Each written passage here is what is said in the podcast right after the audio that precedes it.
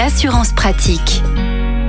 Olivier Moustakakis, bonjour. Bonjour Arnaud. Vous êtes le cofondateur du site assureland.com et on vous retrouve comme chaque semaine sur la route des vacances pour parler assurance auto. Aujourd'hui, on s'intéresse aux véhicules de location. Attention, en matière d'assurance, on peut avoir à peu près euh, tout et n'importe quoi. Alors, ce qu'il faut savoir lorsque vous louez un véhicule, c'est que déjà en cas de location, le loueur a une obligation légale de proposer et d'associer une assurance auto au contrat. Alors, cette obligation ne concerne que le minimum légal obligatoire, c'est-à-dire la responsabilité civile, la fameuse garantie au tiers que tout le monde connaît. Donc là, vous serez couvert pour les dommages matériels ou corporels que vous causerez à des tiers cas d'un accident responsable. Donc vous avez toute une série d'options possibles que va vous proposer le loueur. Vous pouvez aussi contacter votre assureur automobile en indiquant et vous pouvez obtenir des extensions sur les véhicules que vous louez. Ça peut coûter parfois moins cher que l'assurance qui est proposée par le loueur. Donc vous pouvez ensuite, si vous payez avec votre carte de crédit, suivant euh, différents types de cartes de crédit, vous avez aussi des couvertures d'assurance pour les véhicules que vous louez. Donc bien regarder tous ces éléments-là avant de partir, parce que c'est inutile. Le loueur va essayer de vous proposer le maximum d'options. Bien sûr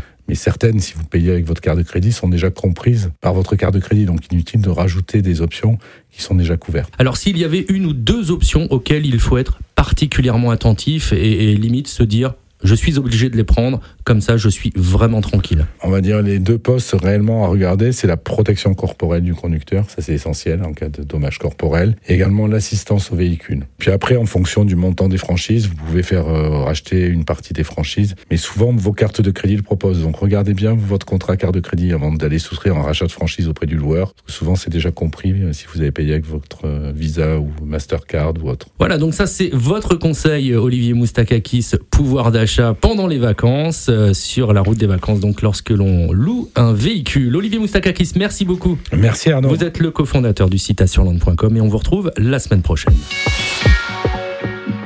Retrouvez toutes les chroniques de Sanef 177 sur sanef177.com.